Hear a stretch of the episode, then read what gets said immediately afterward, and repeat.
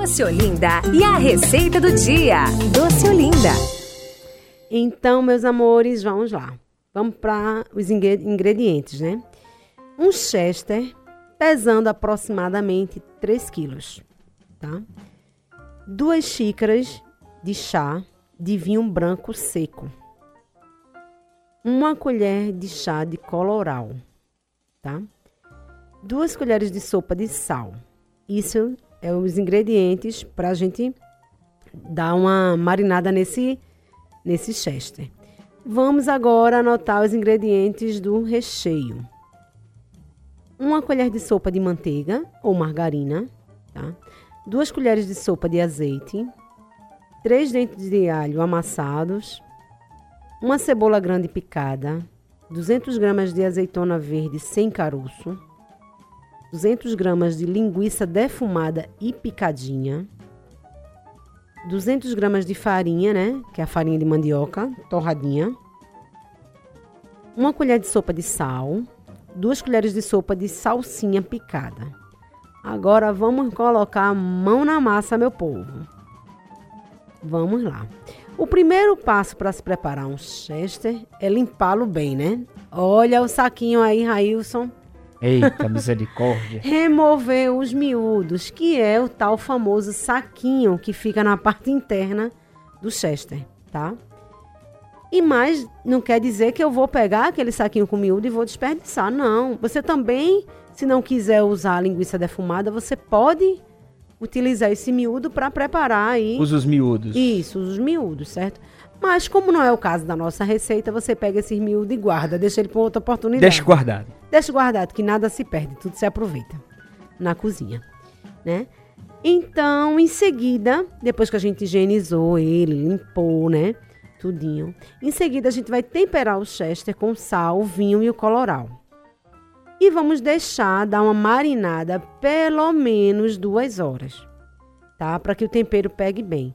Gente, se você quer ter o chester bem saboroso, bem suculento, com tempero bem apurado. Então, quanto antes você colocar, né, você higienizar ele e colocar ele para marinar, melhor, tá bom? Porque ele também já leva um tempinho a mais de forno, né? Então, deixando pelo menos duas horas antes para ele apurar o tempero. Agora vamos para o recheio. Aqueça em uma panela ou frigideira, né? O azeite e a manteiga. Quando ele estiver bem quente, adicione a cebola e refogue em, for, em fogo médio, até que fique bem, bem murchinha, bem translúcida. Em seguida, adicione o alho, né? E vá refogando levemente até que ele fique dourado. Depois, acrescente a linguiça, a salsinha e misture bem. E vá adicionando a azeitona picada e, por último, a farinha né? Ou seja, nossa farofinha já está pronta. Só não deixa, o importante é que a farofa ela fique úmida, tá? Para não deixar também aquela farofa muito seca, senão ninguém aguenta, né? Comer é, é, a farofa muito seca, ela não é muito legal, tá bom? Então não tem erro, preparou a, a farofa, reserva ela. E vamos para a montagem. Nós vamos rechear o chester, tá? Com essa farofa. E depois vai fechando com palitinho. Lembra que sábado passado eu falei de um palitinho, Raíssa? Hum, pra gente segurar as asinhas pra depois desmontar. É, pra Vamos ficar... pegar um, um, um, barbantezinho pra dar um nozinho nas perninhas do Chester cruzadinha, bem, né? Hum. Bem arrumadinho. Entendeu? Por quê, Flávia? Porque depois que ele cozinha, aquela carne ela vai ficar molinha. Hum. Então tende, né? A, a, a querer desmanchar. A querer desmanchar, né? E depois, como é que você vai botar na sua mesa? Não vai ficar legal. Tá é certo? Verdade. Então, depois que você rechear o chester, o chester já vai ter marinado com tempero, né? Você vai colocar numa assadeira, de preferência aquelas assadeiras que a gente já compra, que é descartável, de, de, de papel alumínio, né? Porque uhum. aí depois você não uhum. tem nem trabalho para lavar. É só terminar de usar Terminou e joga fora. de usar, joga fora, certo? Você vai colocar é, o chester todo coberto com papel alumínio para que ele cozinhe melhor, certo? Hum. Tem e, esse segredo é, Tem ainda, esse né? segredo, pois é, né? Você põe aquela parte brilhosa para baixo. Uhum. Tá? Isso, Legal. gente, em tudo, tá? Eu, Cobre Flávia, ele todo. É, cobre ele todo, né? Só o Chester, não precisa cobrir a, a, a- aquela embalagem que já é de alumínio, não. Sei, entendi. Entendeu? Só a parte do Chester, o que fica pra cima. E uma dica assim, eu faço isso com tudo, tá? A grande parte de tudo que eu faço no forno eu, eu uso papel alumínio. Até nos meus bolos, Raíssa. Olha, Ele cozinha mais rápido, né? legal. É porque o São papel segredos. alumínio... ele- Isso, ele vai é ajudar, calor, né? né? Ele, é, exatamente. Ele consegue manter ali o calor. Então, use o papel alumínio para cobrir o chester, né? Certo? Depois disso, leve para assar num forno pré-aquecido 180 graus. Aproximadamente entre duas horas, duas horas e meia. Isso vai depender do forno de cada pessoa.